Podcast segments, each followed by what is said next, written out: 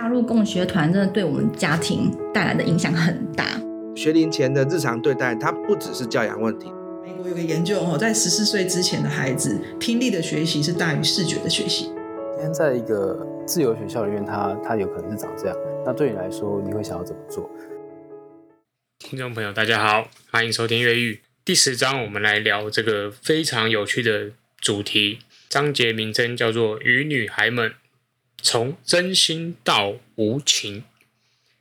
然后下面还有一段话说：“或者我只是被自己需要你的方式给吓住了。”这一章节讲这个男孩跟女孩之间的关系哦，然后他会牵扯到很多的性。那性这个主题，我想听众朋友可能会稍微的竖起耳朵，有点兴趣，因为居然在这本书里面也有跟我们谈到一个这么嗯，东方社会一直不太敢正面。去聊的这个性的议题哦，这一章节啊，它其实谈的是说，在进入青春期的男性开始啊，他们跟女性之间的相处的关系，然后包括说恋爱，然后还有性关系，就是从做爱这件事情上面去谈这一块，这个非常多。这一章节蛮厚的，总共有将近。三十几页哦，比起其他的章节，其实他花了比较多的篇幅去聊这一块。作者第一开始的，他其实提了非常有趣的很多个的观点。那我这边会抓一些我觉得特别可以分享给听众朋友的。首先呢，他是告诉我们说，男性啊，在成长过程里面啊，这些从小孩成长到青春期的孩子啊，其实他在他的家庭里面受到的关爱与否这件事情，他是会影响到他未来会不会开始对交一个女朋友有兴趣这件事情。简单的说呢，如果说他是比较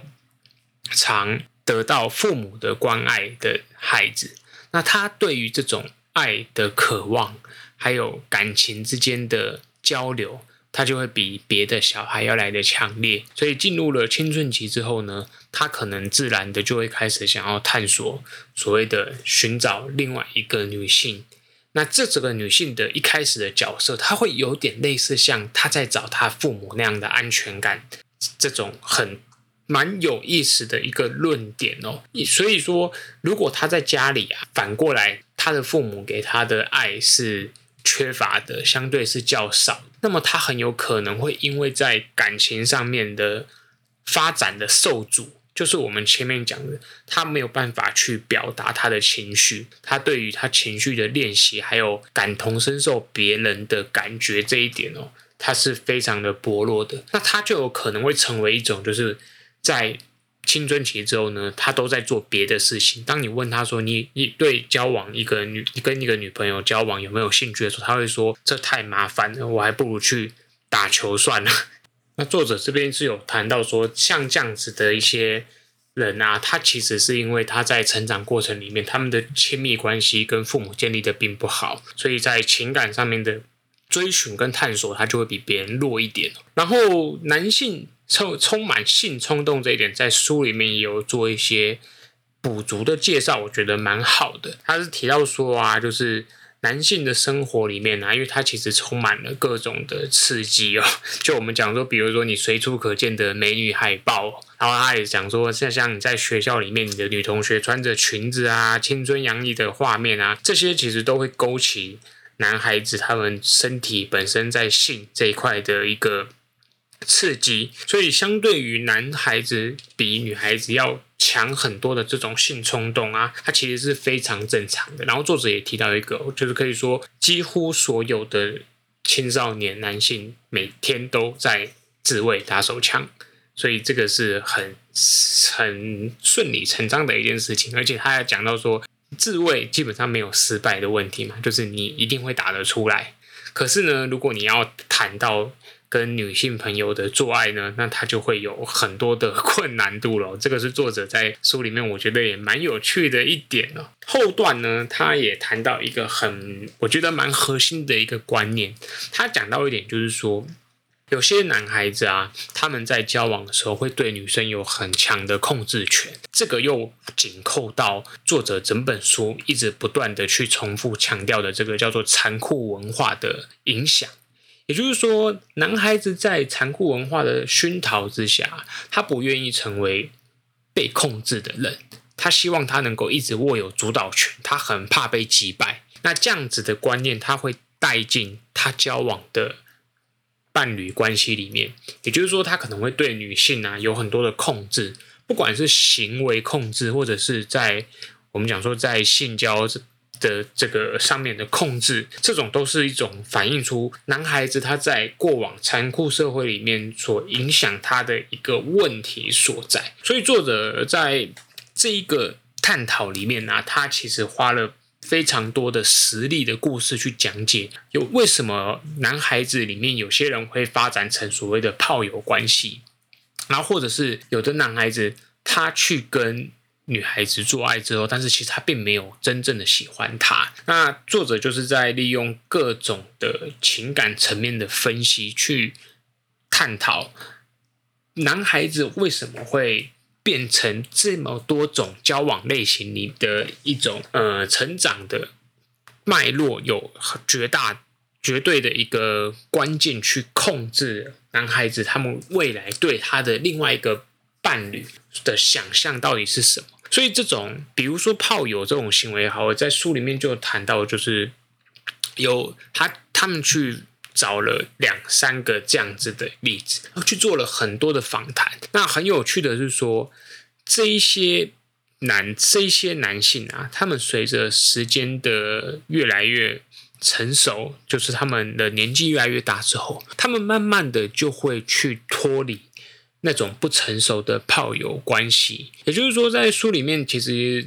花了一些篇幅去告诉我们说，男性呢、他们虽然在成长过程里面，在受到残酷文化的影响，还有他们自己家庭原生家庭背景的影响，他们会。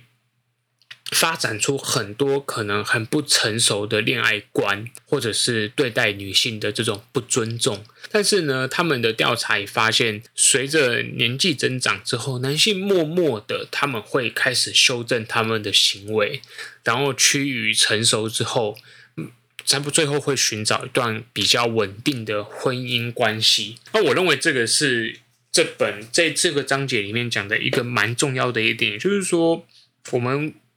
做父母的人，可能大家很担心，就是小孩有错误的性观念之后，到底要怎么办呢？但是这边其实也告诉我们，这样这样子错误的开端之后呢，他随着年纪越大，他们自己会慢慢的去修正的。然后因为在这个访谈很有趣的是，这种修正，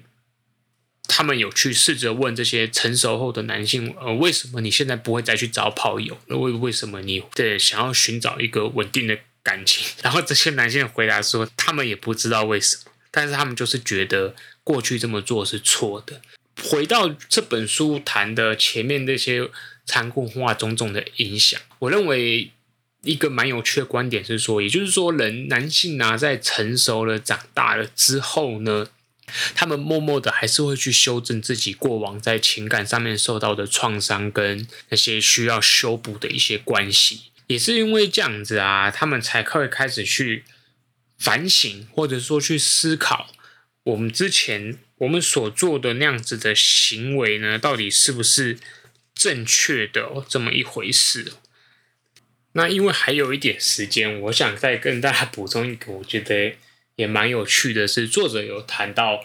在国中阶段的男孩子啊，或是说。这些青少年啊，其实当学校没有限制他们要怎么做的时候，就大家都可以自由的坐着的时候，你会发现这些人、这些孩子们，他们其实他最喜欢的是彼此黏在一起、靠在一起。所以你过往你去回顾你自己青少年阶段，你应该会有印象，就是大家常常都是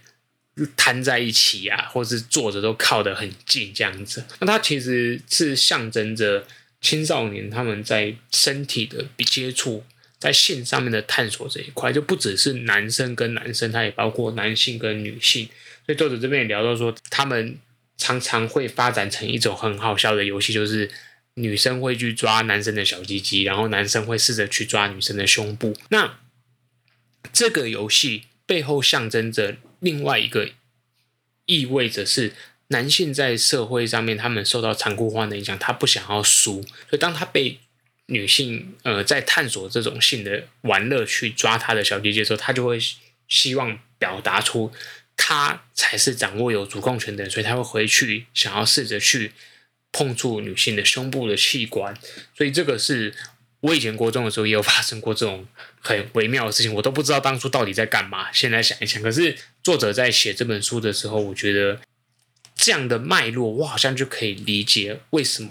那个时候的小孩，也就是说我们自己会去玩这样子的一种游戏了。好，这个章节